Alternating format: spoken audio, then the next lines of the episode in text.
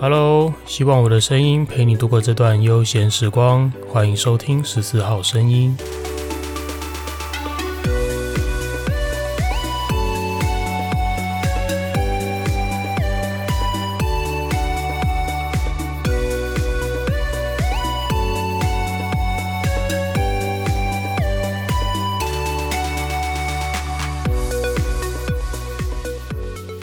嘿，又是我。欢迎大家收听这一集的十四号声音。上一集冒出了一个念头，叫做直播嘛。如果你有听上一集的话，所以我想，既然这个念头都冒出来了，不如就把它执行下去吧。十四号声音的第二场直播，我决定暂定在二十三号礼拜六的晚上九点钟。那我想这件事情确实也不适合拖延太久了，因为之前有跟大家提到，我参加了一个行销大师养成计划。那我觉得，虽然目前公布还没录取了，但我自认应该几率蛮高的。好，先 先帮自己立一个 flag。OK，所以之后应该会花一点时间在行销大师养成计划的课程，到时候时间会更难乔。如果不尽早把直播这个计划敲定的话，我怕他又要胎死腹中了，又要无限期拖延。我也不想要这个样子啊！我也很期待可以在直播当中跟大家互动、说说话。所以，好，十四号声音的第二次直播暂定就是二十三号的晚上九点钟，希望到时候可以看到大家哦。好，说到直播啊，之前有人在直播的时候问到我一个问题，叫做他想要问我的想法啦。这个题目是努力赚大钱 versus 钱够用就好，你倾向哪一个？诶，不知道大家听了这个问题，你的倾向是什么？你觉得我一辈子就是要努力赚大钱，赚够了还不行，越多我越有安全感，越多越好。所以你是属于努力赚大钱的那一派，或者是你是属于诶，钱够用就好啊，我也不需要这么汲汲营营的去追求它，够用就可以了。我的生活不需要呃非常的物质，非常的奢华，而且我也不会就是多的我也花不到。嗯，可能你是这种想法，那今天就来跟大家聊聊这个主题，分享一下我对这个题目我会怎么回答。那如果有在持续在 follow 十四号声音的朋友，应该对我有这样子的印象或了解，就是我是一个非常不倾向二元观点的人，就是非 A 即 B 这种观点。所以这个问题的答案，按照老规矩，我的想法刚好就是一半一半，我会努力赚钱。但是我会努力赚钱，直到够用就好。够用之后，我就不再费心思在赚钱这件事情上面了。我就会把我的心思转换在花钱这件事情上面。这部分有个很好很好玩的点，很值得探讨。我想今天就以这个来当这一集十四号声音的主题。诶，钱怎样才叫做够用？我赚到什么时候，我才能够坦然地对我自己说？我不想努力了，两手一摊，开始花自己赚的钱。什么时候才叫够用？我想金钱观这种问题啊，它是没有标准答案的啦。零八年金融海啸过后，世界对于投资理财这件事情的这个观念、这个想法开始疯狂的盛行，然后很多人都在这个时候非常的提倡，然后也非常的努力、用力的在。赚取金钱，在努力的累积财富，做投资啊！告诉大家，你要怎么赚第一桶金？赚到第一桶金之后不够，你还要赚两桶。赚完两桶之后，你要怎么用这两桶变成四桶？四桶变八桶，八桶变十六桶。过去这十年间呢、一直不断的充斥着这样子的资讯和和想法，而到了这一次 COVID-19 这个疫情。让非常非常多的人累积了十年的财富，飘一下化成灰。许多人在这个时候就开始思索：诶，我过去十年这么花这么大心力去累积这些东西，结果飘一个疫情，一个意外，我什么都不剩了。那我到底这么努力赚这些钱干嘛？钱对我自己的意义到底是什么？我觉得探索钱对自己的意义是什么这件事情啊。所有人都应该要投入最大最大的心力去探索这个问题的答案。毕竟，工作赚钱这件事情占我们人生非常非常大半辈子了。如果没有找出赚钱这件事情的意义的话，你就会变得很像一台机器一样，你会正常的运作，每天每天这样正常的运作，你也会有很好的产值，甚至是超出预期的产值。但是唯独你会不知道自己为什么运转。那至于要怎么找到这个问题的答案，就是我为什么要赚钱，我自己也没有一个肯定的方法，就是我没有一个标准回答，叫做你照着这样做，你一定能找到答案。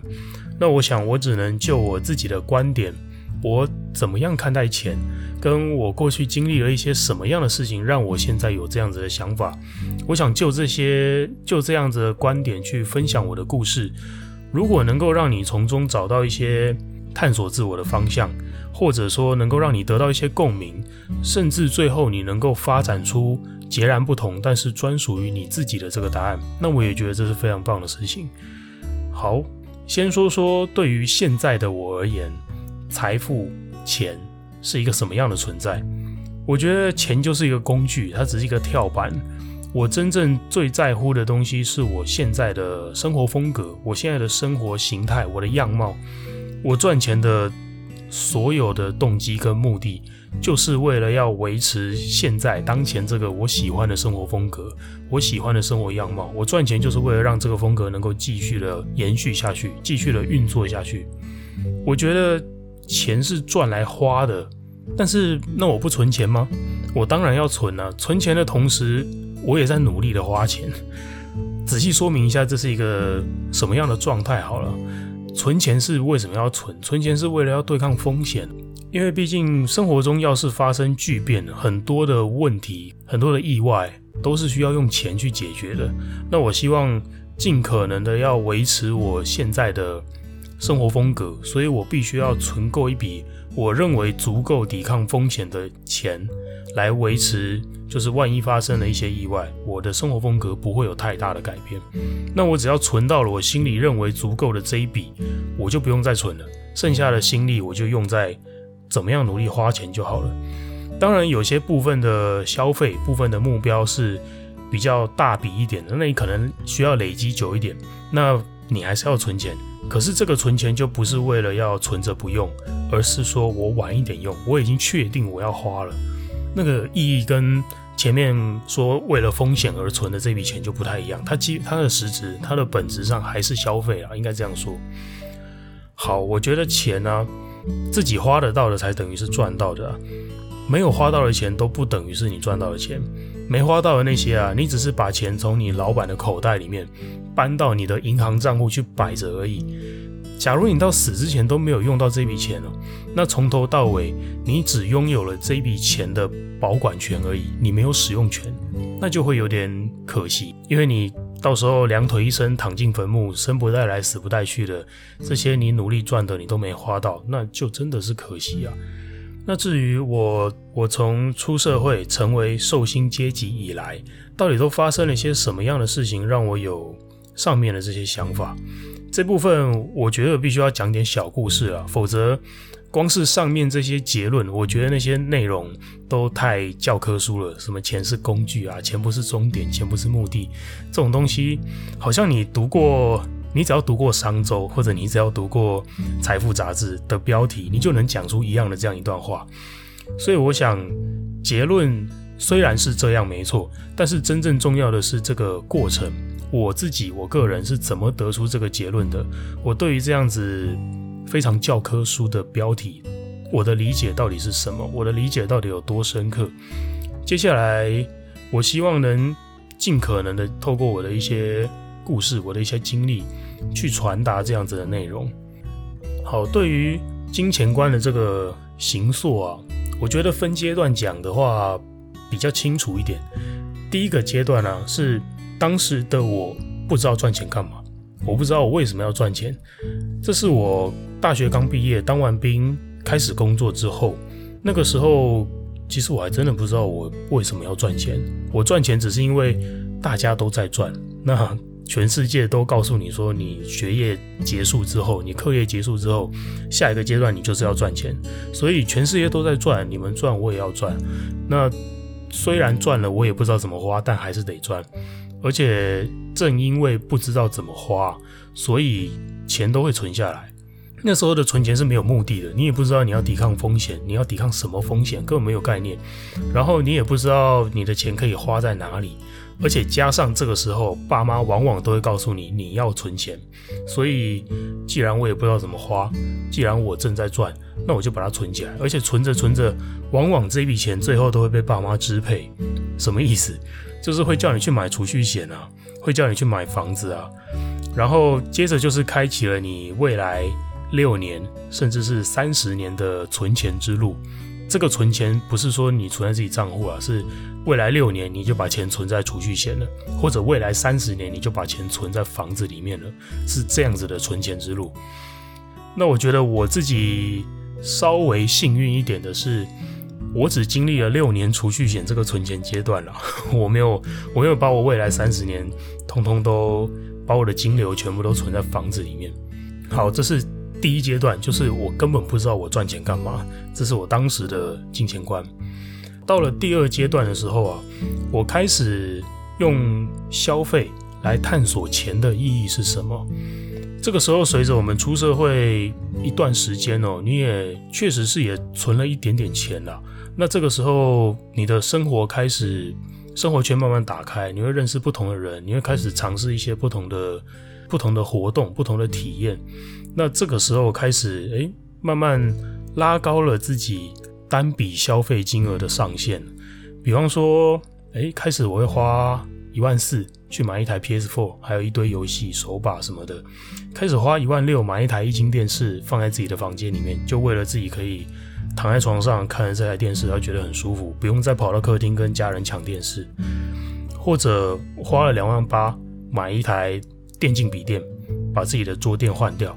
然后花个三万块去泰国五天四夜，花个五万五买我的机车 GT 一二五，甚至是开始消费一些衣服啊、手表啊，消费一些奢侈品，就是手表要戴好一点啊，然后包包要买有牌子啊，鞋子要买 Nike 的啊，还有那什么呃什么球星纪念版等等的，开始用消费来探索钱的意义，就是反正我有钱，而且我不知道花哪里好。啊，其他人都说这样花钱很爽，这样花钱好像很快乐，那我也来试试看。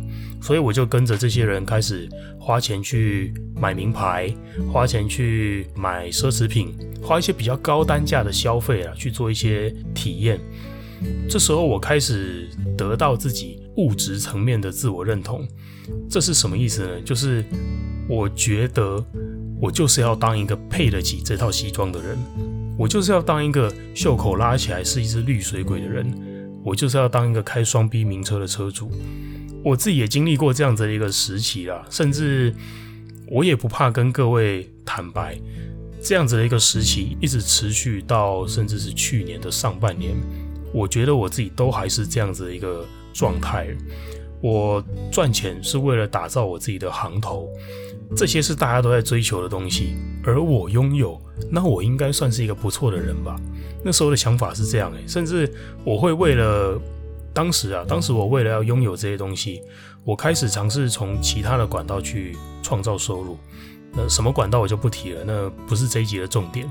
当时我因为一些机缘巧合，我利用不到八个月的时间，就大概半年多一点点的时间，我就赚到了自己前一年一整年的收入这样子的数字。然后我以为我自己拥有了这样子的收入，这样子的物质条件，我就拥有了快乐。我真心认为自己喜欢这些哦，这是第二个阶段。后来到了第三个阶段，第三个阶段我才真真正正的理解到钱对于我是什么样的一个存在。这段故事就接下来的故事就沉痛很多很多了，完全不是像第二阶段那样那么。那么的光鲜亮丽，那么的纸醉金迷，但是我觉得也因为是第三段这个沉痛的经验呢，使我对于金钱的理解更加的深刻，更加的坚定。那这时候到底发生什么事呢？就在我上面提到的，我的收入暴增了一个档次的同时，我认识了一个女生，然后我们成为男女朋友。我真的非常非常的喜欢她，她堪称是我。这辈子会认定想要走入婚姻的一个伴侣哦，刚好上一集才谈论到结婚嘛，那这个人就真的是我会想要把我的法律关系跟这个人有一些连结的这样子的一个对象，我真的认定他了。当时的我觉得这些物质的东西，我慢慢的都拥有了，所以随之而来的，我也招来了自己心目中最理想的那样子的一个对象。但是后来我们分开了，那原因也不是这一集的重点，所以我就不提了，那是另外一段故事。好，分开之后，我真的是伤心欲绝，说出来也不怕你们笑啦。当时因为情伤这件事情。我前前后后去了三次的心理咨商，还去了精神科诊所看看精神科，吃抗忧郁的药。后来呢，靠着药物和时间，才慢慢的度过这一段我觉得我人生最大最大的黑暗期啊。那在度过这段黑暗期的过程中，我发现了一件事情，就是我有那么多物质有什么用？我自己住在电梯大楼的独户楼中楼。我开 B N W 四二八 I，手上挂的手表玛莎拉蒂。我的服装有形象顾问帮我穿搭。我运动我也请了两个教练来陪我。然后还有几只好几千块的那种 G K 模型，鬼面之刃的炎柱啊，两只很大的哥吉拉之类的。讲这些很像在炫富，我本来很想把这段拿掉，但是我想要强调的是，在当时。即便我拥有了这些东西，但是失去人生挚爱的我，就算拥有这些，我还是我还是难过的，想要去死。那这代表什么？这代表我的快乐来源根本就不是这些物质的东西啊！诶，这个发现真的大大的扭转了我的价值观。那个时候我才惊觉到，哦，原来心灵的平静。心灵的满足是这么珍贵的事情，珍贵到有钱也买不到，珍贵到你拥有这些物质，你也得不到心灵的平静，你也得不到心灵的满足和快乐。后来我才开始探索，怎样我才可以得到心灵的平静。我是因为这个原因才踏入了身心灵的这个领域，去寻找这个问题的答案。后来我发现，我必须要拥有一个无比重要的东西，叫做。智慧，我发现只要我拥有智慧，我就可以把这个世界套上一层叫做智慧的滤镜。那即使这个世界依然动荡、狂风暴雨，但是我的内心可以透过智慧的这个滤镜，保持我自己内心不动如山，总是能够让自己找到一些方法去平静下来。那接下来就是下一个阶段、下一个重点了。那我要怎么获得智慧？既然智慧是一个钱都买不到的东西，那怎么办？我觉得对我来说啦，这是我的方法。对我来说，就是你要不断的去学习，让自己懂得更多，让自己的脑袋更加的丰富，更有价值，而且有价值到你能够利用你脑袋里面的这些东西，去跟别人交换他的生命故事，去跟别人交换他的成长体悟，再回过头来用这些他的故事，用这些他的体悟来累积自己的生命厚度，最后，诶，让自己的脑袋又变得更有价值。它就会变成一个正向的循环。我觉得对我来讲，获得智慧的方法是这样。当然，可能不同的人有不同的方法。所以在这之后，我的消费形态就真的大大的改变了。我依然拥有上面我说的那些物质，就是我住的地方、我的车子、我的服装等等，我健身教练。但是，他们不再是我追求的目标。这些物质的东西，其实我喜欢。我拥有，而且我够用就好了。我不会想要再追求更多更多。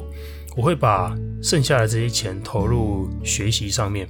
我可以花个好几万去报名催眠师证照班的课程，去报名芳疗师证照的课程，中国二级智商心理师课程，还有一些身心灵的体验，比方说，诶，十三月亮历，然后灵修课程，甚至之后如果时间许可的话，我也计划要规划一个。十日内观，或者是五天断食营这样子的这种比较属于身心灵的体验，当然他们也需要消费，可是消费就不用那么高了，只是说你要有意愿跟有时间去做这件事情。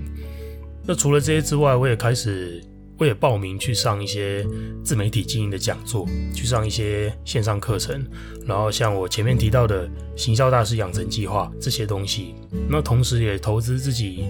录音录影的设备，开始经营自媒体，开始做一些数位内容的创作。会做这些事情，就是因为我开始发现，诶，创作这件事情真的能够带给我愉悦感。那为了要创作，你脑袋里面的东西也要够多嘛，所以你前面要花一些力气，花一些要投入一些成本啊去做学习。那持续的去经验这些各种的生命体悟，不只能够帮我自己保持心灵的平静，那也可以得到快乐。这时候我才发现。哦，原来我的钱要这样子用，才不会让我产生金钱焦虑，而赚了又怕不够，然后变成一个物质的奴隶。当然，这是专属于我自己的快乐，也是有些人他拥有物质能够带来平静，能够带来愉悦，那是专属于他的快乐。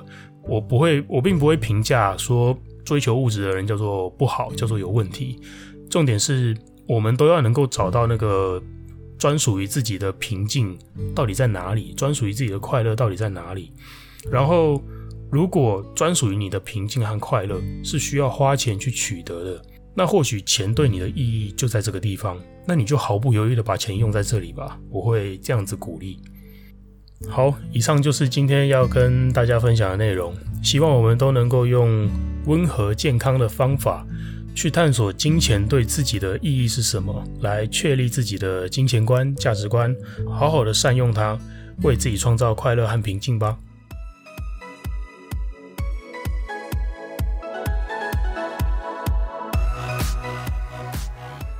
OK，接下来应该要是轻松的听众回馈时间了，但在这边要跟所有有给出回应回馈的听众朋友先说一声抱歉。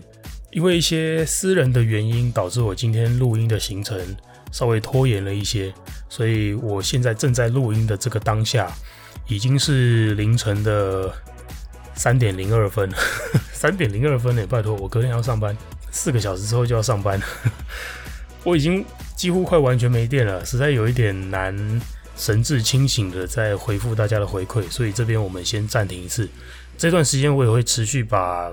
新增的回馈内容给记下来哦。好了，以上就是今天一整集的节目内容，希望你会喜欢。如果你听完之后有任何的心情感触想要跟我说的话，都欢迎你私讯到我的 IG 账号 Martin Chao 十四 M L R T I N C H A O 数字一四，我都会认真的看过每一则留言，并且做出回复哦。喜欢十四号声音的话，也请帮我在 Apple Podcast 上面留下五星好评，多多分享我的节目哦。很开心，我的声音能陪伴你度过这段美好时光。十四号声音，我们下次见喽，拜拜。